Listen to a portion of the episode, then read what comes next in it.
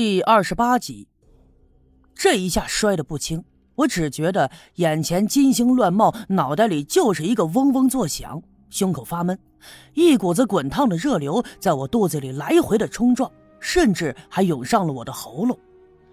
这过了好一阵子，我才翻身爬了起来，弯下腰干呕了一阵，什么都没吐出来，再转身朝屋子里看，这屋子里空空荡荡的，谁也没有。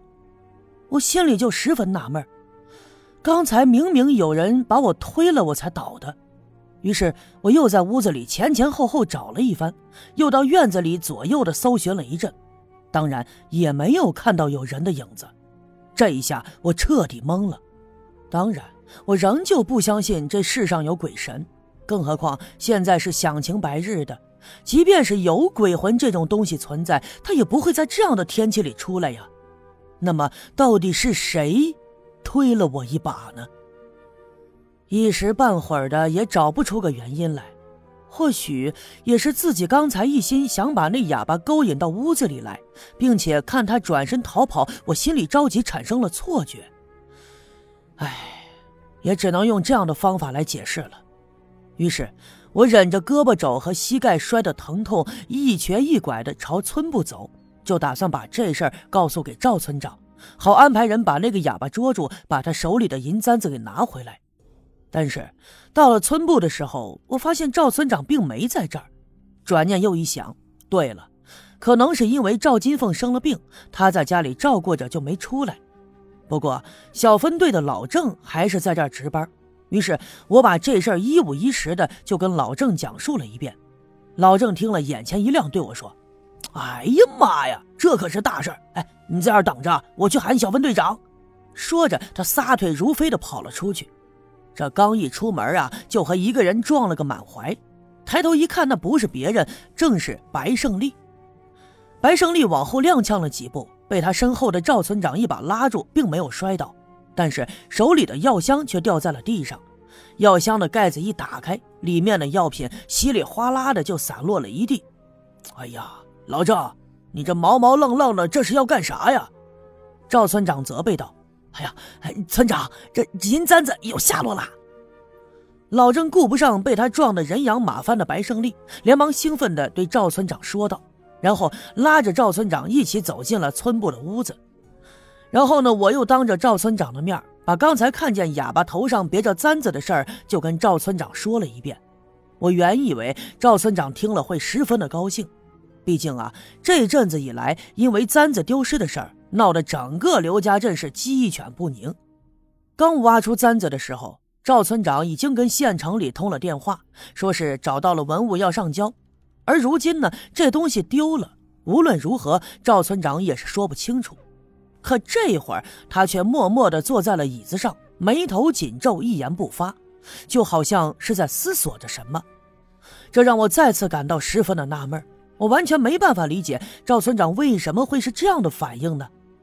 哦，对了，对了，对了，这让我猛地想起来，我刚来这儿的两天被冤枉是偷羊贼的时候，赵村长也是突然矢口否认见过我，才使我蒙冤受屈的被关进了牛棚里。难道说这个鬓角已经花白、年过半百的赵村长心里头，他藏着什么不为人知的事情不成？这个时候，赵村长抬起头对老郑说：“呃，老郑啊，你带俩人把哑巴找着，把银簪子要回来。可是记住了啊，别吓唬他，要回来就行。”老郑点头答应，撒腿如飞的跑了出去。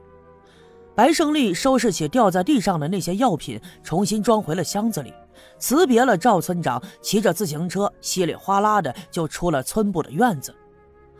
又过了一会儿，老郑带着几个小分队员跑了回来，村部刘老二也跟在了后面。他手里啊正拿着一根银光闪闪的银簪子，看来是事情办得十分的顺利。见了赵村长，把簪子交到他手里，赵村长又拿着冲眼前的阳光底下仔细的端详了一阵。这时候，刘老二说：“大舅，这银簪子一直放在村部的院里，那哑巴这两天也没进来过。”怎么会去他手里呀？这会不会是有人偷了？然后呢？看这两天村子里查的紧，心里害怕就扔了啊！又被那哑巴给捡了。不如咱把他抓来，当面好好的问问。赵村长眉头紧皱，就冲着刘老二摆了摆手，说：“哎呀，得了得了，簪子找回来就行。这下跟县城有个交代了。这哑巴疯疯癫癫的，你又不是不知道，你还指望从他嘴里能问出什么有用的事来呀？更何况，村子里上上下下低头不见抬头见，何必那么清楚呢？能糊涂一点就糊涂一点吧。”赵村长这么一说，刘老二也不再坚持。不过他还是犹豫了一下，又说：“嗯，这不查归不查，但咱们村肯定是进了贼的。我看这晚上村部里头也不能离开人，不如我安排小分队轮班的在这儿值夜班吧。”老郑点头迎合，并且自告奋勇地说：“愿意从他开始，从今天晚上就在村部里值班。”赵村长不置可否，而是转脸看了看我，问道：“小叶呀，青年点那破房子，你还住的习惯吗？”我正在思索着为什么簪子会出现在哑巴的手里，根本没注意到赵村长突然间问我的这话，一时间没反应过来，我就支支吾吾的说：“啊啊，呃，还行，还行，啊，原来呀，咱们村里是有几个知识青年的。”可这两年呀，都找人托关系回去了，他们吃不了咱们农村的苦，那房子也就没人收拾。我看不如这样吧，反正就你一个人，你搬到村部来住。呃，那村部西面的厢房闲着呢，好好的收拾收拾。一来是环境能好点，二来呀，你也顺便的就给村部当个打更的。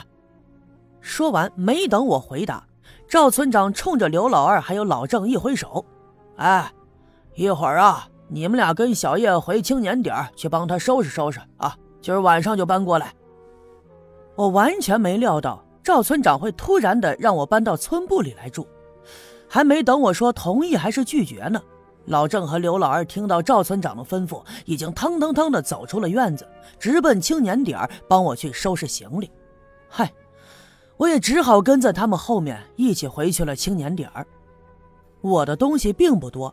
除了一套行李以外，就剩下一个箱子，那里面装的呀都是我平时换洗的衣服，还有几本书，根本就没用我动手。